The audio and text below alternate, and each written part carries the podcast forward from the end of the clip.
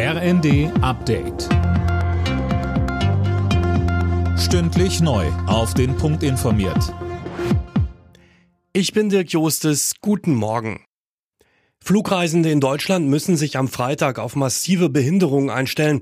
Grund im Tarifstreit im öffentlichen Dienst ruft die Gewerkschaft Verdi unter anderem das Bodenpersonal zu ganztägigen Streiks auf, unter anderem in Frankfurt am Main, München und Hamburg. Ende März sollen die ersten deutschen Leopard-Panzer in der Ukraine eintreffen. Das hat Verteidigungsminister Pistorius am Abend im ersten angekündigt.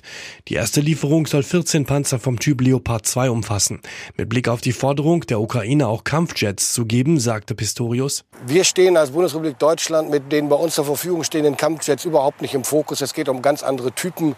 Und von daher ist das gerade überhaupt keine Frage, mit der wir uns vorrangig beschäftigen müssen.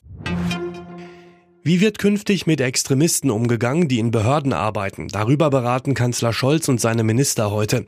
Wie das Handelsblatt berichtet, will Innenministerin Faeser das Disziplinarrecht verschärfen. Linda Bachmann. Das Ziel, Behörden sollen extremistische Beamte, beispielsweise Reichsbürger, schneller aus dem Dienst entfernen können. Bislang ist ein Disziplinarverfahren an einem Verwaltungsgericht nötig. Das dauert im Schnitt fast vier Jahre. Laut einem Gesetzentwurf soll auf dieses Verfahren künftig verzichtet werden, wenn Beamte gegen die Verfassungstreuepflicht verstoßen. Gewerkschaften kritisieren die Pläne. Heute tritt der EU-Gaspreisdeckel in Kraft. Er soll verhindern, dass die Preise für Erdgas in der EU zu stark von den Weltmarktpreisen abweichen. Der Preisdeckel tritt bei 180 Euro pro Megawattstunde in Kraft. Aktuell kostet Gas nicht einmal ein Drittel davon. Im Achtelfinal-Hinspiel der Fußball Champions League hatte FC Bayern in Paris einen Sieg eingefahren. Am Ende stand es bei PSG 1 zu 0 für die Münchner. Das Rückspiel steigt in drei Wochen. Heute Abend empfängt Dortmund den FC Chelsea.